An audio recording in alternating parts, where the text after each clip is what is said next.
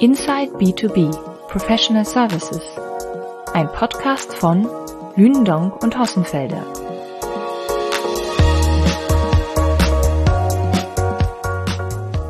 In der vergangenen Folge unseres Podcasts sprach Jörg Hossenfelder mit Stefan Scheible, Global Managing Partner der international tätigen Unternehmensberatung Roland Berger. Themen waren unter anderem das Corona-Jahr 2020, die Frage, wie sich der Beratungsmarkt in den vergangenen Monaten verändert hat und wie Roland Berger sich künftig aufstellen möchte. Heute setzen Jörg Hossenfelder und Stefan Scheible ihr Gespräch fort und diskutieren über den internationalen Beratungsmarkt, insbesondere in den USA und China, und werfen anschließend einen Blick auf die anstehenden Bundestagswahlen in 2021.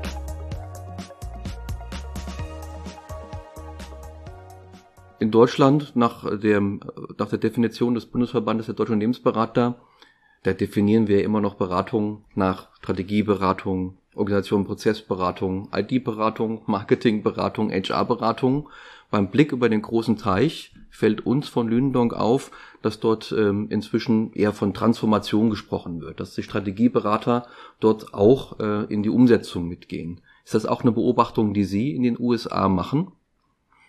Ich mache das nicht nur in den USA, sondern ich würde sagen, das ist eine, eine, eine globale Entwicklung. Also äh, Creative Strategies uh, that work und solche Dinge, die Roland Berger jetzt schon sehr früh äh, gebracht hat, haben wir immer über unsere starke Kompetenz, auch wirklich dann Dinge nicht nur aufzuschreiben, sondern die auch in der Gewinn- und Verlustrechnung sichtbar zu machen. Über unseren Restrukturierungsarm glaube ich, dass das sehr wesentlich ist oder glauben wir als Roland Berger das wird nochmal ergänzt um diese Fähigkeit, die ich vorher gesagt habe, die ganze Klimaherausforderung wird nochmal eine neue Dimension sein, die auch monetär über Zertifikate abgesichert wird. Also da kann man ja nicht irgendwie sich vordrücken oder vorweglaufen, sondern ich glaube, der Punkt, dass das äh, in der überragenden äh, Zahl von Staaten auch ernsthaft implementiert wird, wird kommen. Sie haben die ganze Digitalisierungsfrage noch äh, zu tun. Sie müssen nicht nur wir als Beratung, sondern auch die Unternehmen gucken, wie sie mit ihrer Workforce irgendwie umgehen. Deshalb sowas wie ganzheitliche Transformation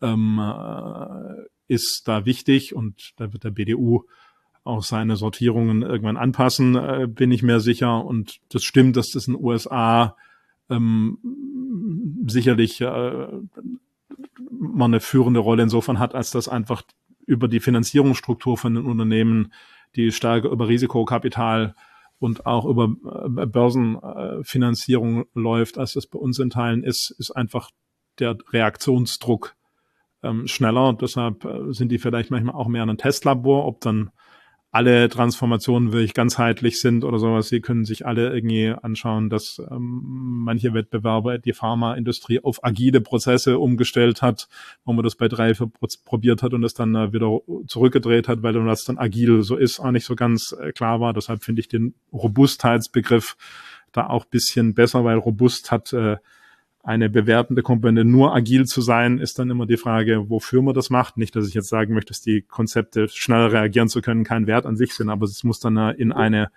in eine nachhaltig robuste Organisationsstruktur einmünden. Aber Sie haben recht. Also die Disziplinen vermischen. Digitalisierung rückt enger ran. Die Nachhaltigkeitssachen rücken enger ran und auch, wenn ich jetzt Marketing, Beratungssachen annehme, hat ja alles gezeigt, dass das Marktfenster jetzt in der Covid-Krise das Entscheidende war, ob man irgendwie gut dasteht oder nicht. Also insofern ähm, teile ich Ihre These voll.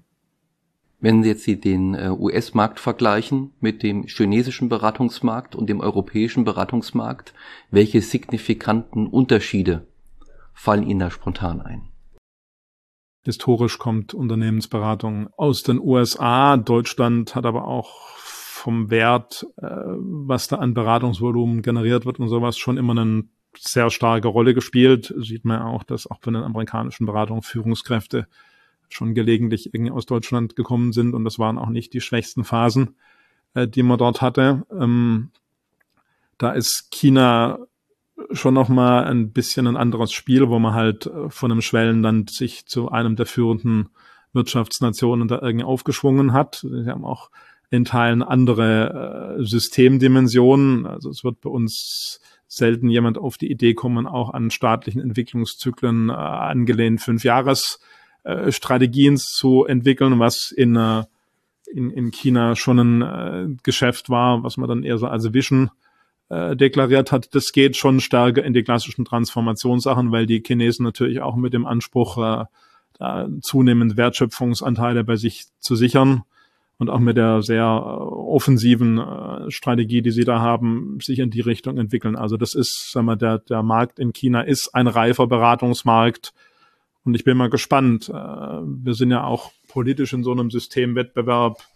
Ist äh, Marktwirtschaft, westliche Prägung plus Menschenrechte plus Demokratie ähm, eigentlich das schnellere und, und flexiblere System, wo sie ja zumindest auf der ökonomischen Seite in China was aufbaut, was ökonomisch sehr erfolgreich ist. Ich sage ganz klar, dass ich da ein großer Fan äh, von dem ersten Modell bin, äh, wo Freiheit, Demokratie und Menschenrechte dazugehören. Aber da muss bei uns bei den Entscheidungsprozessen, manchmal in den Unternehmen, aber auch insbesondere auf der politischen Ebene, wenn man jetzt äh, Europäische Union und europäische Staaten nimmt, aber auch sagen wir, auf der amerikanischen äh, Regierungsebene, wie schnell man dort entscheidet, äh, muss ich was tun. Da bin ich jetzt mal sehr gespannt, wo dieser Systemwettbewerb hingeht und der prägt natürlich auch immer in Teilen den Beratungsmarkt. Damit kommen wir jetzt auch schon zum, zum letzten Block, den ich gerne mit Ihnen, Herr Scheible, diskutieren würde und das ist die Politik. Ähm, die Landtagswahl in Sachsen-Anhalt liegt nicht lange zurück. Der Blick zur Bundestagswahl im, im September ähm, führt uns natürlich auch zu der Frage der Themen, die politisch für dieses Land und für Europa auch eine besondere Rolle spielen sollen. Sie hatten jetzt eingangs schon unterstrichen, Digitalisierung und das Einhalten der Klimaziele, die, die sind gesetzt, nicht nur die Beratung, sondern auch für die, für die Politik. Und wenn man sich jetzt anschaut, dass wir doch in den letzten, der letzten Dekade neben dem Gemeinschaftsgefühl von Staaten auch gesehen haben, dass es einige Regionen gibt, die wieder das Thema Nationalstaat ähm, forciert haben, stellt sich doch die große Frage der Rolle von Deutschland und auch der Rolle Europas in der Welt neben den anderen großen Mächten, sei es politisch oder wirtschaftlich, die dort auch agieren im Wettbewerb oder in der Partnerschaft. Was würden Sie erwarten von der Rolle Deutschlands und der Rolle Europas in der Welt, auch äh, vor dem Hintergrund der anstehenden Bundestagswahl. Ich bin immer ein bisschen vorsichtig, dass dann die Berater, die eh manchmal so den Eindruck vermitteln, als seien sie immer die Schlausten, jetzt äh, der hochpolitischen Aufgabe von Politik, so mit einfachen Rezepten, ähm, da den äh, politisch Verantwortlichen oder den künftig politisch Verantwortlichen Ratschläge geben. Ähm, was ich finde, ist, wenn man sich irgendwie hinguckt, äh, ist Politik auch bestimmten Anforderungen, die sich einfach objektiv aus gesellschaftlicher und ökonomischer Entwicklung ergeben, ähm, muss man Antworten drauf finden. Und wenn ich jetzt mal den großen äh, Spannungsbogen ziehe und ich fange jetzt mal von der globalen Ebene an und gehe dann auf die auf die eher nationale Ebene runter. Ähm, die, diese Frage, die ich vorher gesagt habe, Marktwirtschaft, äh, Demokratie plus Menschenrechte versus Systeme, die da die Demokratie- und Menschenrechtsfrage anders sehen, wird da eine Linie zu fahren, außenpolitisch, die zur Kenntnis nimmt, dass China mit 1,4, 1,5 Milliarden Menschen ein Faktor ist, den man einfach nicht ignorieren kann äh, wo man mit umgehen muss und wo die Chinesen die Sprache von klarer Interessenartikulation verstehen, eine ganz wesentliche. Deshalb, äh, sagen wir, Interessenartikulation auf einer ökonomischen, auf einer politischen Ebene, ähm, die auch im Dialog mit Leuten stattfindet, sehe ich in den USA unter beiden findet es wieder statt. Das war bei Trump sehr konfrontativ, ja, sicherlich auch an Punkten, wo das äh, vertretbar war. Ich bin sonst kein großer Fan von Donald Trump, aber die Fundamentalität der Auseinandersetzung mit China äh, zu betonen, war sicherlich richtig. Ähm, wenn ich jetzt auf die USA gucke, ist, glaube ich, die große Chance für die USA. Da muss man auch aufpassen, dass wir da als Europa mithalten, dass die die Nachhaltigkeitsfrage jetzt anders artikulieren. Kurze Zwischenfrage, Herr Scheible. Wo können denn die Amerikaner von den Europäern etwas adaptieren?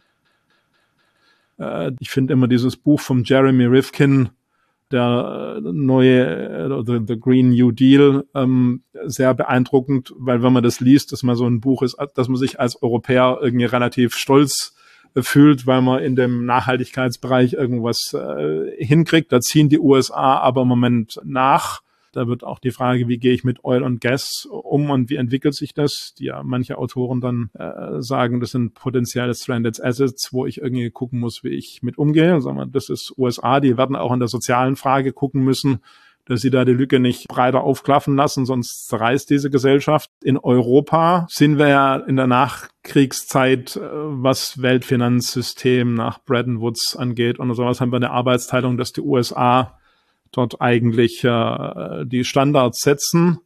Die USA sind aber nicht mehr bereit, in jeder Region den Weltpolizisten zu machen. Äh, Im Mittleren Osten, Syrien, äh, Nordafrika, Libyen, äh, sonst was werden die USA sich nicht reinhängen. Und wenn die Europäer es nicht schaffen, da politisch auch eine Verantwortung zu übernehmen, und das heißt viel starke einheitliche Außenpolitik, das heißt viel starke gemeinsames militärisches integriertes Auftreten, dann werden wir auch nicht in der Lage sein, auch jetzt in Richtung China, Russland, unsere ökonomischen Interessen überhaupt äh, ernsthaft wahrzunehmen, weil uns keiner ernst nimmt. Deshalb wird es in der Europäischen Union heißen, bestimmte Dinge stärker auf die Europäische Union zu ziehen, dann aber vielleicht auch bestimmten Regulierungen von einzelnen Systemen zu sagen, die muss ich nicht unbedingt äh, so wahrnehmen. Das wird auch heißen, bei Digitalisierung, Kartellrecht, und solche Dinge, wenn wir da eigene kontinentale Interessen haben, anzuwenden. Es ist äh, und das wissen auch alle führenden äh, digitalen Plattformunternehmen und Monopolanbieter, hat nach dem, was ich ökonomisch gelernt habe,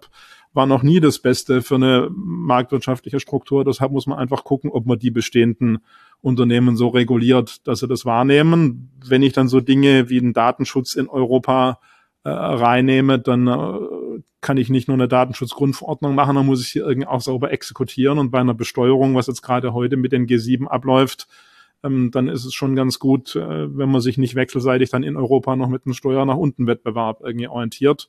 Also diese ganze Interessenartikulation verbunden auch mit einer ökonomischen Strategie. Und dann komme ich jetzt mal äh, zu Deutschland.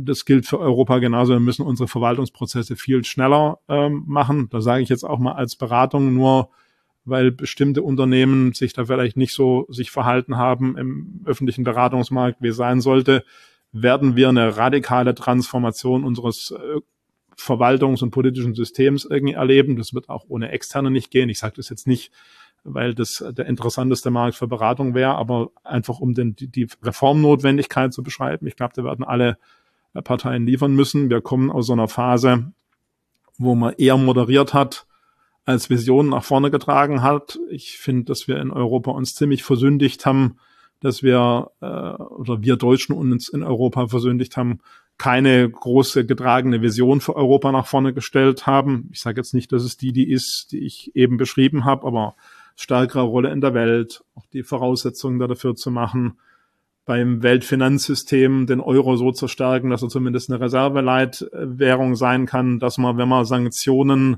nicht haben möchte, nicht allein, wenn ich Iran oder Russland angucke, von den Amerikanern abhängig ist. Das heißt, dass man Rohstoffhandel stärker auf Euro-Basis macht. Da kann man ganz viele Schritte machen.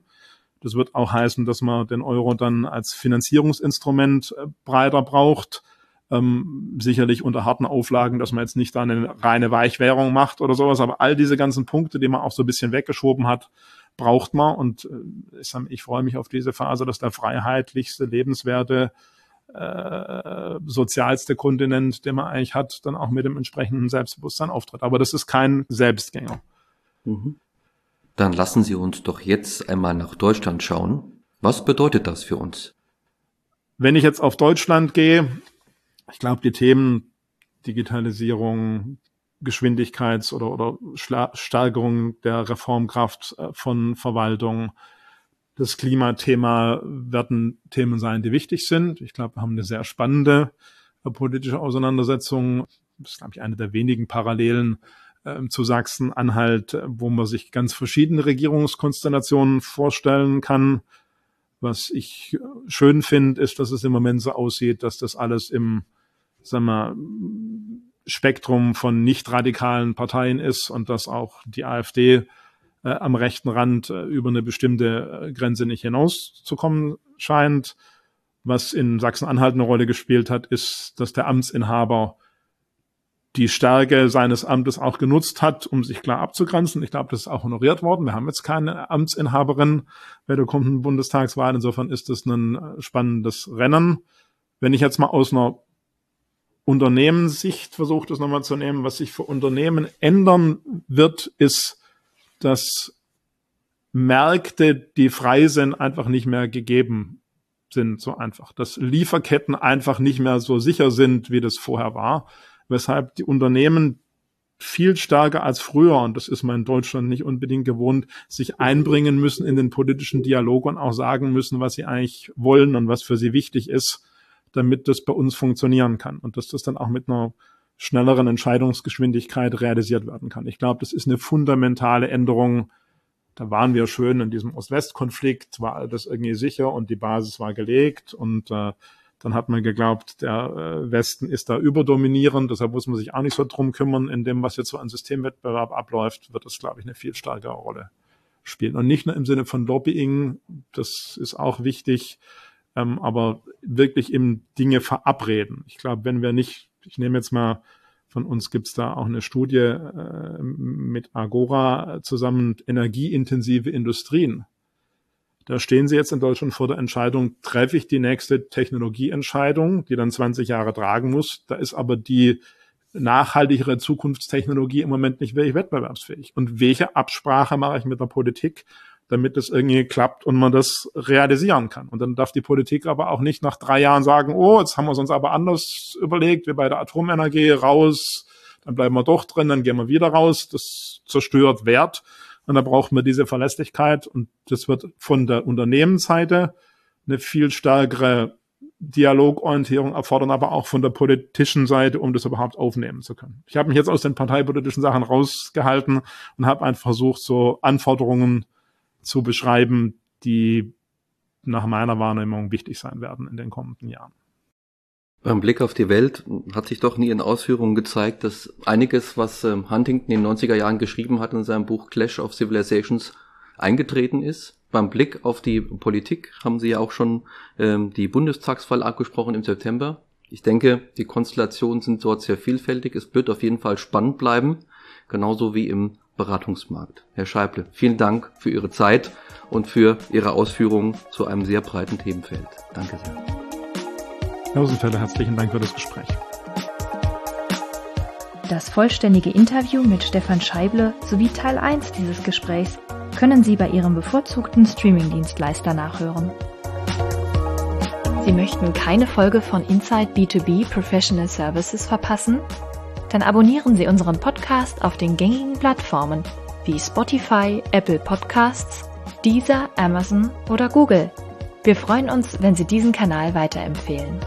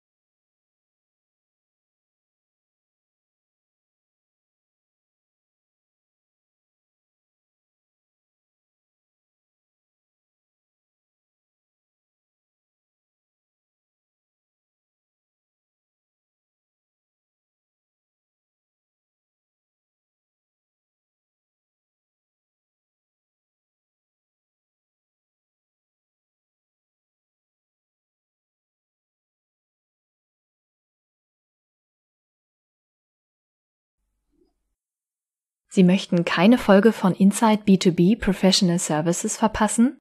Dann abonnieren Sie unseren Podcast auf den gängigen Plattformen wie Spotify, Apple Podcasts, Deezer, Amazon oder Google. Wir freuen uns, wenn Sie diesen Kanal weiterempfehlen.